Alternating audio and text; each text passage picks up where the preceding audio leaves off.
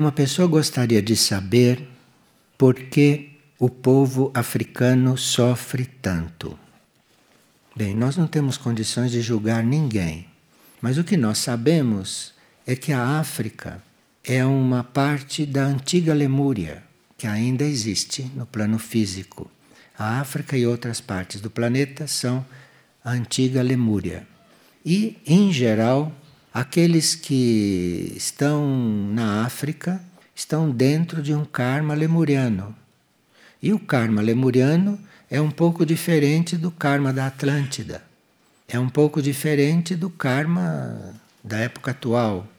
Então o plano concentra na África todos aqueles seres que estão no karma lemuriano, em vários tipos de karma da época da Lemúria. Então, isto pode ser uma razão de haver lá tanto sofrimento. Aqui uma pessoa diz que há três grandes crises mundiais que se avizinham: a crise da água, a crise dos alimentos e a crise da energia. E como devemos nos colocar diante dessas três crises? Bem, a crise da água, ela está ligada à crise da purificação. Nós não estamos nos purificando o suficiente, nós não estamos fazendo uma purificação consciente, em muitos casos estamos até agravando o nosso estado, em vez de nos purificarmos, estamos nos contaminando ainda mais, e o reflexo disso é a crise da água. Porque a água é o elemento que representa a purificação. A crise dos alimentos é ligada a muitas causas, mas a crise dos alimentos está também muito ligada ao fato da humanidade ainda comer carne. Enquanto a humanidade comer carne, haverá fome, haverá miséria, haverá guerras. As guerras não vão acabar enquanto a humanidade comer carne. Isto precisa que a humanidade chegue a compreender um dia. A humanidade é criança, a humanidade é heterogênea e ela, como um todo, representa um grande peso para o planeta, representa uma grande cruz cruz no sentido de sacrifício para o planeta. Então, a crise alimentar é um retorno que a humanidade tem por comer carne. Vocês sabem que matar um animal e comê-lo é muito fácil porque não precisa trabalhar. Você, para plantar, para comer o produto do plantio, você precisa trabalhar. Então a humanidade é preguiçosa e não quer trabalhar, quer trabalhar o mínimo possível. Então mata o animal porque ali o alimento está pronto. Isto vai causar uma crise alimentar. E quando a humanidade reconhecer que tem que tirar o alimento dos plantios e da terra, vai ser tarde, porque aí o karma vai retornar. E aí vai faltar cada vez mais alimentos. Agora, quanto à crise da energia, chegou aqui, ao mesmo tempo, trazido por outra pessoa, um trecho da mãe, que era uma instrutora da humanidade. Os instrutores da humanidade nem sempre são considerados não são, não são muito procurados e muitas vezes um instrutor da humanidade fala ao léu, palavras ao vento. Com respeito à energia, a mãe dizia o seguinte: com relação ao carvão e ao petróleo, ambos são combustíveis fósseis, que por sua própria natureza pertencem a um passado morto. Sim, porque carvão é coisa morta, que você já queimou, aquilo não tem mais nada vivo ali dentro. Petróleo é uma coisa que você retira lá de onde ele deve existir, de onde ele deve estar vivo, porque tudo aquilo que faz parte da parte interna do planeta, tudo aquilo que faz parte das entranhas do planeta, são coisas que devem estar ali para serem transformadas e para serem o planeta futuro.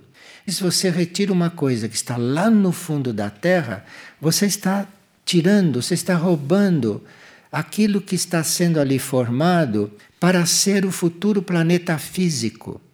Porque o petróleo, se for deixado em paz lá no fundo, ele não vai ser sempre petróleo. Ele vai se transformando e vai ser algo físico no planeta futuro, se nós deixarmos o planeta viver mais um pouco.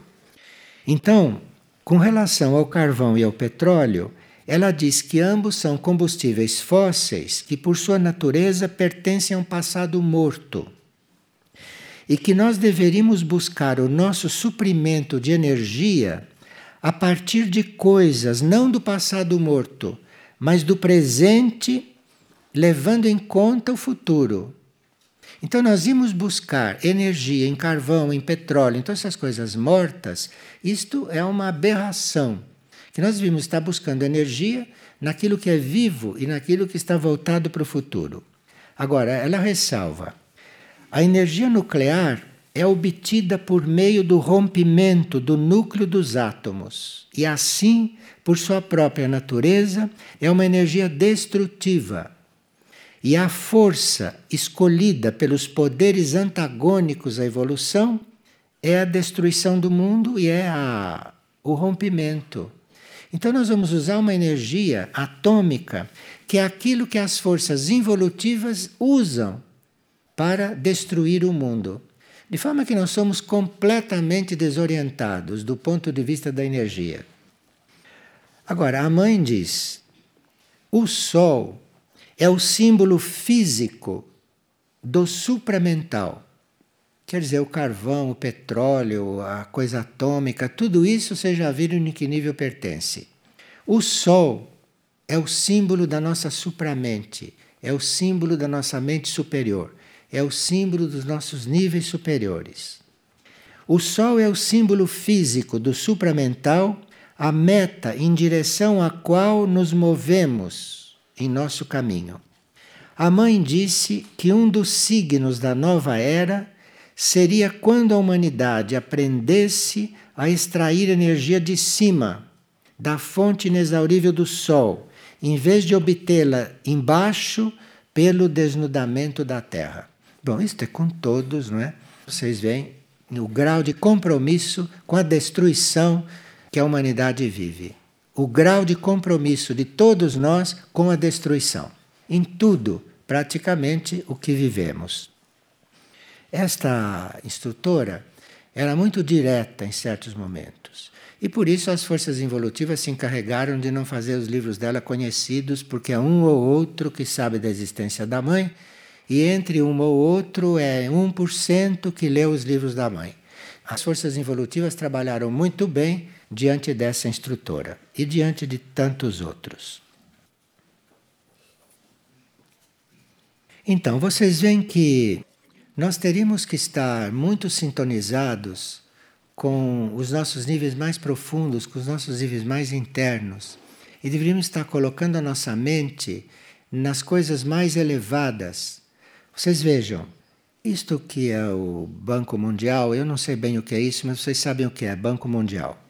Esse está anunciando que mais de 100 milhões de pessoas entrarão na linha da mais absoluta miséria nos próximos anos. Mais de 100 milhões. Quer dizer, o mundo já é miserável, não espiritualmente. Agora, fisicamente, há uma grande maioria miserável. E vão entrar mais 100 milhões que o Banco Mundial tem lá anotado. Nós precisamos redobrar o nosso trabalho nosso trabalho interno, o nosso trabalho com as energias, o nosso trabalho com a nossa energia. Se não quisermos ficar completamente comprometidos com essa situação mundial. Vocês sabem que outro dia anunciavam, como se fosse uma grande vantagem, que uma só indústria, uma só hein, indústria no Brasil, mata 300 mil frangos por dia. Vocês sabem o que são 300 mil frangos por dia mortos? Quem é que come esses frangos? Então, depois, ficamos assim admirados quando temos um câncer, ficamos admirados quando temos anemia, ficamos admiradíssimos quando temos alergia, porque só de falar nestas coisas alguém já pode ficar alérgico, só de falar. Agora imagina comendo estas coisas. Alergia é o mínimo que pode acontecer, é o mínimo. Veja o grau de proteção no qual a gente vive, porque já deviam estar todos mortos, comendo coisas deterioradas. Porque todas essas carnes são coisas em decomposição. Nós temos muito que nos dar conta. Nós não nos damos conta da nossa própria situação, não nos damos conta da nossa própria atitude, não? Precisaria que dessemos uma virada na nossa chave, porque nunca é tarde. Outro dia, alguém teve uma percepção muito interessante. Alguém teve a percepção de que o que se aproxima é de tal contundência, é de tal importância, que mesmo os que são corretos vão ficar um pouco abalados e abatidos com isto. Que diante do que está para acontecer, que é preciso que a luz interior esteja já ativada. Não basta ser bom. É preciso que a luz interior já esteja ativada. Eu não posso, sabendo uma coisa dessa, deixar de falar isso para vocês. Não posso, porque estaria em falta, porque vocês vieram aqui para ouvir. É preciso realmente que a gente se dedique a essa luz interior, que a gente se dedique a esse plano interno, que a gente olhe para dentro de si, não fique iludido por aquilo que está em volta, por aquilo que está fora, não fique iludido com isto e que se volte para dentro de uma vez por todas porque quanto mais se apresenta a crise, maior é a ajuda. Vocês sabem desta lei, né? Vocês conhecem esta lei. Isso está em todos os livros indianos. Quanto maior é a prova, maior é a inspiração. Mais somos inspirados a passar bem pela prova. E quanto maior é a crise, maior é a ajuda falando de certos aspectos da crise, isto não deve nos desanimar. Isto deve nos abrir a uma maior ajuda. Mas para nós termos uma ajuda, precisa que a gente corresponda.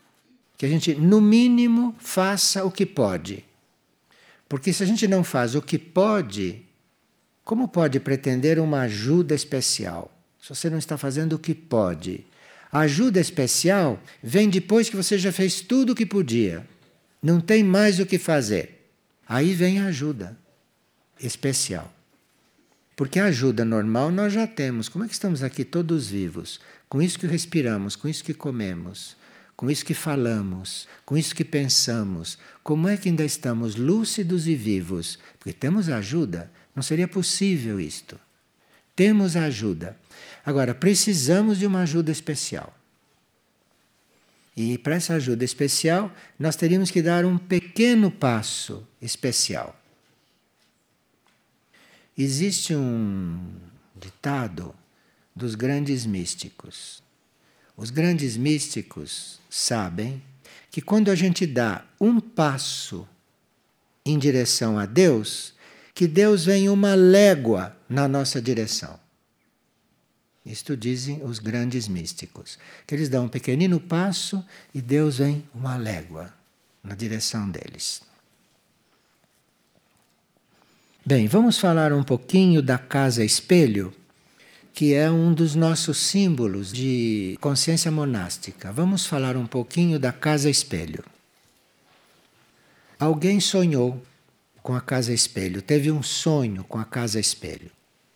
Este sonho foi o seguinte: eu sonhei que com um grupo eu desci do último andar da casa espelho e fui com o grupo para o estacionamento. Lá estavam alguns cães com os seus tutores. Outros cães foram chegando. Era um encontro fraterno e muito amigável. Os animais aproximavam-se, reconheciam-se entre eles e brincavam juntos. faziam trios, duplas e livremente corriam pelos pomares.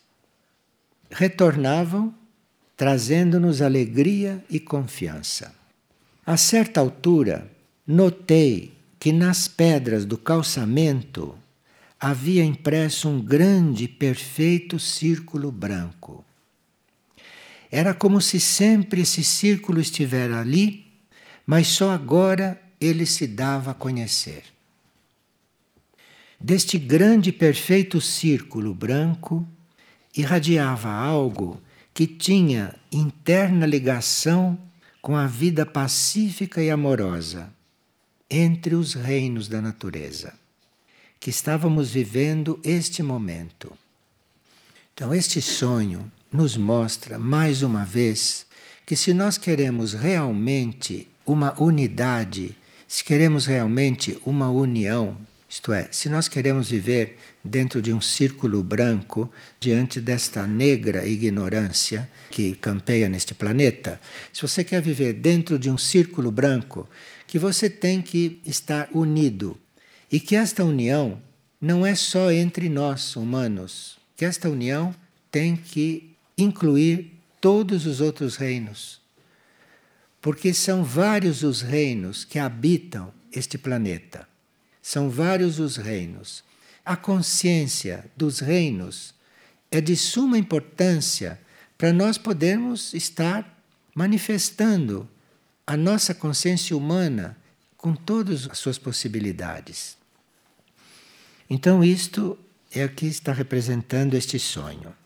Agora, a pessoa, após anotar o sonho, lhe vieram alguns elementos que talvez, diz ela, venham a ser incluídos numa convivência responsável, fraterna e espiritual entre animais e homens.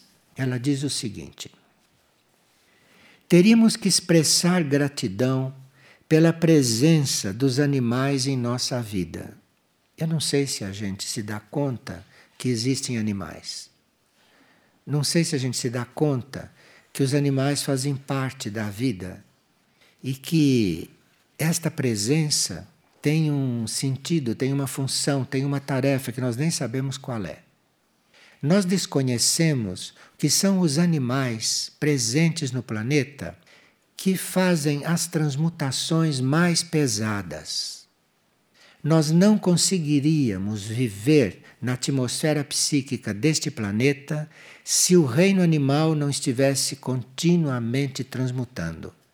Então, num certo sentido, nós devemos a possibilidade de nossa vida no planeta à presença do reino animal, transmutando aquilo que nós não suportaríamos como forças e energias psíquicas. E nós estamos muito longe de saber disto e estamos muito longe de expressar gratidão pelo reino animal. Essas coisas é bom a gente saber e conhecer e tomar consciência porque muitas vezes nós chegamos antes daqueles que sempre tomaram consciência destas coisas. Porque quem sempre soube dessas coisas e sempre tomou consciência, vai num certo ritmo.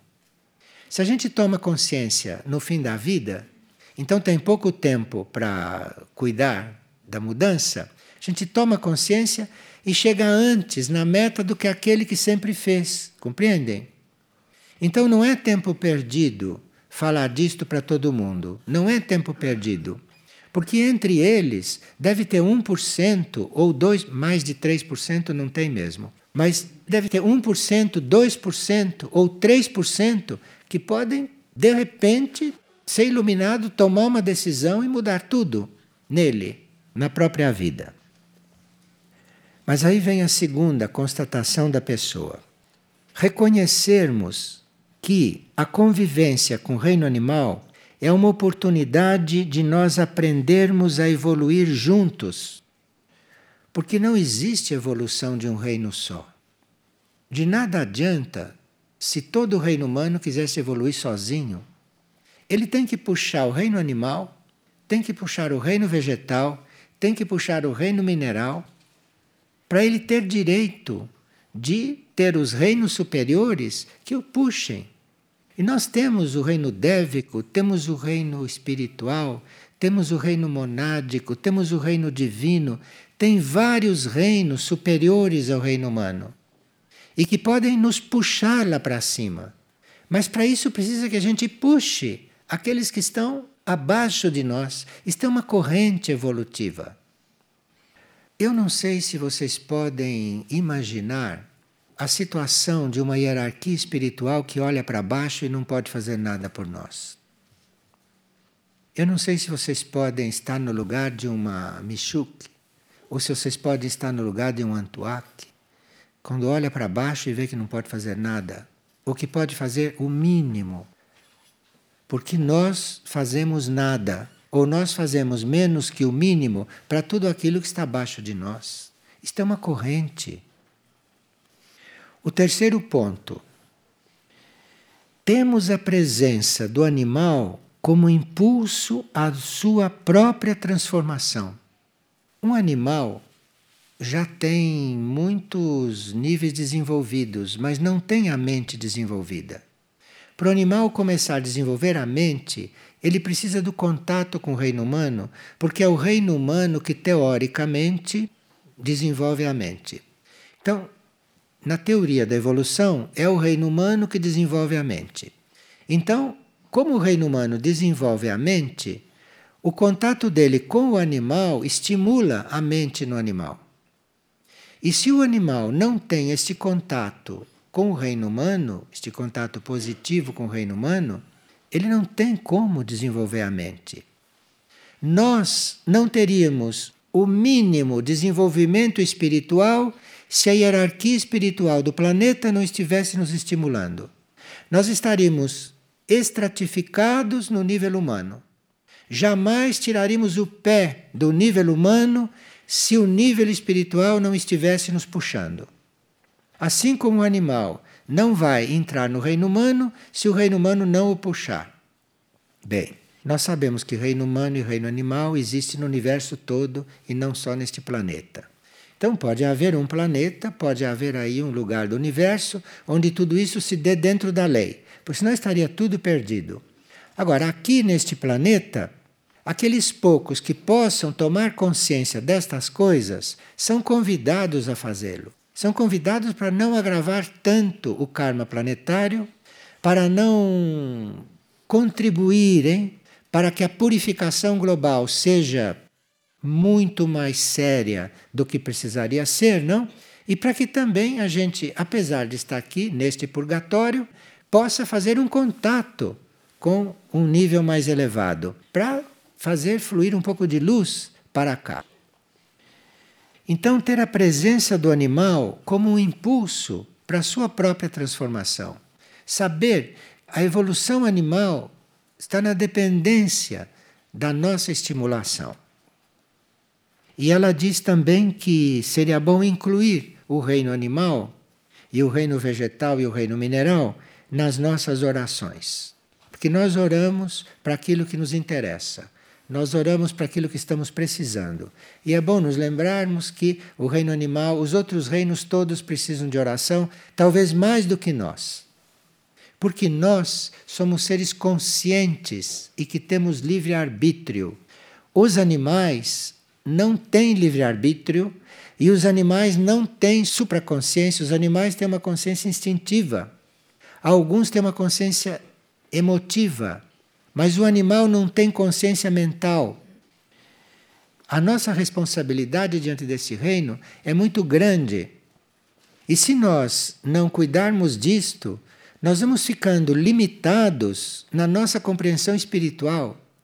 Porque se você não estimula o animal no plano mental, que é o que ele tem que desenvolver, e sem o reino humano ele não pode desenvolver, você não se desenvolve espiritualmente. Porque você só pode desenvolver espiritualmente com a ajuda dos planos supramentais. E por karma, você não pode ter esta ajuda como poderia ter por causa do nosso comportamento ou por causa da nossa inconsciência diante dos reinos que estão abaixo de nós. E ela diz: jamais ver os animais na sua atual condição mas vê-lo também nas suas possibilidades. Imagine se um ser hierárquico, de mente poderosa e de mente criativa, não ficasse lá no nível dele, nos vendo segundo o nosso potencial. Nós não daríamos um passo. Porque um ser espiritual não nos vê assim como nós somos agora. Um ser espiritual olha para nós e vê o nosso potencial. A grande luz espiritual nos considera como potencial. Olha para nós como se nós fôssemos já uma grande luz. E com isso estimula a luz em nós. E nós temos que fazer isto com o reino animal. Temos que fazer isto com o reino vegetal e com o reino mineral. Eu não sei se um de nós dá um passo sequer sem cumprir esta lei.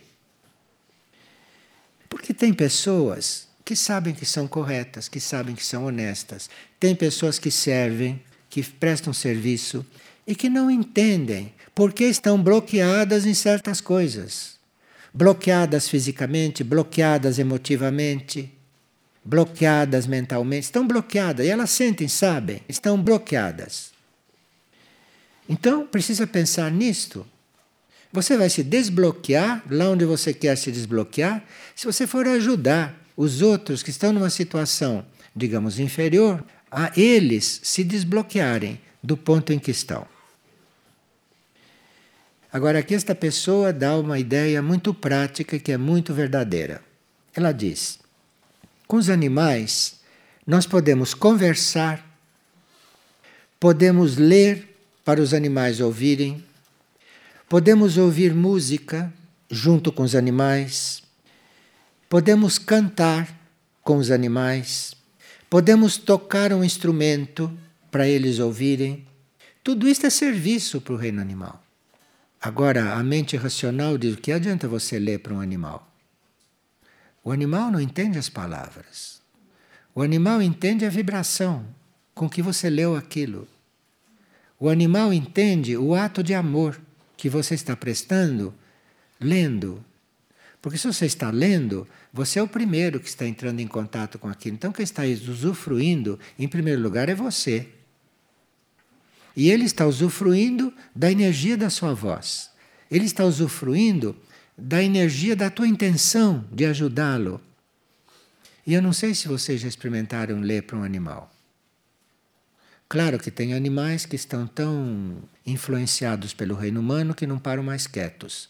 Eles estão tão absorviram tanto o veneno humano que são incapazes muitos de sentar e ouvir uma leitura. Isso nós é que somos responsáveis por isso. Nós é que somos os responsáveis por esta agitação animal. Porque quem massacra os animais matadouros somos nós. E aquele medo, aquele terror vai para dentro da vida animal que a distribui por todos. Então, se tem um cachorrinho aqui que não consegue parar de se agitar, ele está recebendo aquilo dos matadouros. E nós teríamos que ajudá-lo de alguma maneira. E esta pessoa diz que nós também deveríamos construir o nosso ritmo diário, fazer a nossa agenda diária, incluindo os animais. Isso é possível. Porque você deve ter no seu ritmo diário um momento no qual você se dedique a esse reino, de alguma forma. Se você não tem nenhum animal em volta de si, se você não dispõe de nenhum contato físico com o reino animal, você se põe a orar pelos animais. Faça alguma coisa. Faça alguma coisa internamente, que talvez seja até mais útil do que você fazer as coisas no plano físico. Então, construir um ritmo diário, incluindo os ritmos com os animais. E ela diz também: quando fizer a síntese do dia, na hora de adormecer, inclua nessa síntese uma programação com os animais para o dia seguinte, de alguma forma. E zelar pela sua segurança e pela sua integridade. Isto aqui já é um passo muito mais avançado, não é? Você está cuidando da segurança dos animais, cuidando da integridade dos animais. Aqui tem uma evolução. E nós podemos aspirar a um convívio fraterno entre os reinos, Mas alguns passos nessa direção poderão ser dados agora. Esse agora tem muita força. Este agora quer dizer que estão soando os últimos sinais de alarme. Daqui a pouco, todos esses sinais de alarme, todos esses convites, todas essas sugestões, daqui a pouco vão silenciar. E quando isto tudo silenciar, nós não imaginamos o que vai ficar este planeta. A hora que soar aquela hora, que a hierarquia espiritual deve silenciar, aí nós não podemos imaginar o que vai acontecer aqui. Porque nisto tudo que nós estamos vivendo, em todas essas crises, isso está mesclado com muita energia da hierarquia que está descendo, está presente, está nos ajudando, está vindo ao nosso encontro, mas isso não vai ser assim até o fim. A uma certa altura, isto tudo vai se calar, vai se fazer um silêncio. Que no livro do Apocalipse está dizendo que vão ser não sei quantos dias de escuridão vai chegar o momento desta escuridão. E aí, quem não fez o contato com estas coisas vai ficar na escuridão, que eu não sei o que é. Então é preciso fazer isto, é preciso fazer estes contatos, é preciso dar certos passos antes que isto venha acontecer. E isso está muito próximo. Isso está muito próximo vai chegar certos momentos nesta crise planetária que a humanidade vai precisar do auxílio das grandes vidas animais, das grandes vidas do reino animal. Há certos animais no plano astral que só podem ser enfrentados pelos animais que estão aqui no plano físico.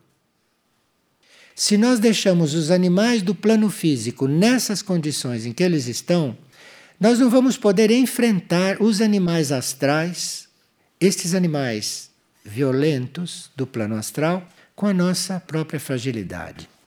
Nós precisamos do reino animal presente na operação resgate, nós precisamos do reino animal presente junto a nós nesse processo desses momentos finais. Olhe, nós precisamos tomar consciência destas coisas, mas não só tomar consciência. Precisamos começar a viver essas coisas. Começar realmente a viver essas coisas. Eu estou falando de coisas que estão na retaguarda do nosso desenvolvimento espiritual. Sem esse desenvolvimento, não há desenvolvimento espiritual algum. Não há. Bem, vamos ver quais de nós têm um chamado interno para colaborar nisso. Porque cada um de nós tem o um chamado para uma coisa. A gente é chamado para uma certa coisa. E a gente precisa ter os ouvidos não bem abertos para não deixar de ouvir esse chamado. Porque esse chamado é muito tênue, este chamado é muito sutil, este chamado não é aberto como esse que eu estou fazendo aqui, não. Este chamado é muito tênue e ele vem uma vez só. Se ele não é ouvido, só na próxima encarnação, na maioria dos casos. Em certos casos, quando ele não é ouvido, ele se repete depois. Mas tem limite para ficar ressoando. Tem limite. A uma certa altura não ressoa mais. E quando a gente tem um chamado, é porque aquele passo deve ser dado. O chamado não se desperdiça. Ninguém recebe um chamado se ele não tem condições de ouvir. O chamado não se desperdiça. O chamado é para aqueles que têm condições de ouvir. Não dar importância a um chamado é uma coisa de uma repercussão que nós não temos ideia diante de tanto aviso, que não é nada esses avisos. Esses avisos não cobrem nem a milésima parte dos avisos que devíamos estar tendo. Mas diante de tantos avisos, eu acho que a tarefa deste centro no avisar está cumprida. Agora, vamos ver se o centro espiritual não realmente materializa tudo isto que os avisos estão trazendo. Isto também é tarefa do centro espiritual, que deve ter aí as suas formas, não? De conseguir as coisas. Precisa orar, não é? Porque com isso se atrai muita energia e tanta força. Mas não adianta orar se a gente não age em seguida. Quer dizer, nós temos que ter uma ação que corresponda àquilo que é a nossa oração. A ação tem que corresponder. Senão nós estamos orando para o vento ouvir. Então na nossa vida não é só rezar. A nossa vida é fazer aquilo que está na oração. Fazer aquilo que está na energia da oração. Senão nós viramos uma porção de beatos. Sabe o que é beatos, não? São aquelas mulheres carpideiras que vão chorar nos funerais, que vão orar quando morre alguém. E não somos carpideiras. Nós somos realmente seres de ação. Então, quando se faz uma oração, tem que ter uma vida que corresponda à oração. Porque nós não podemos nos iludir mais. Não é mais tempo de ilusões. Não é mais tempo de ilusões. Precisa ter muito cuidado é para estar se enganando e estar servindo a si mesma. Porque tem gente que tem a consciência tão intranquila que faz qualquer coisa para acalmar a consciência. Isto não é servir. A sua consciência vai, vai ampliar através do serviço. Mas você ali não deve estar cuidando de si. Você ali está servindo um ser humano, uma planta, um animal, um vegetal, um mineral. Você ali está servindo. Então você vai fazer o melhor que você pode. A gente sente essa necessidade de, eu sinto pelo menos, passar a mão na cabeça do animal. Esses casos são muito pessoais e individuais. Tem intuição de fazer isso. Isso. sabe? Tem horas que a gente toca um animal e faz bem a ele. E tem horas que a gente toca um animal e o envenena com a nossa vibração. Eu acho que tem que querer fazer bem ao animal e não estar ali se, se realizando diante do animal. Que fazer um trabalho consigo e realmente tocar o animal se ele quiser ser tocado. Porque há animais que precisam ser tocados e eles dão sempre essa demonstração. E tem animais que se sentem arrepiados quando são tocados por nós. Precisa ter muito cuidado. Não ficar tolhida, não. Ficar neutra. O que quer dizer ficar frustrada? Leia São João da Cruz. Leia São João da Cruz que você não ficará mais frustrada jamais. Leia São João da Cruz. Leia São João da Cruz que você fica curada de ficar frustrada. Obrigado a todos.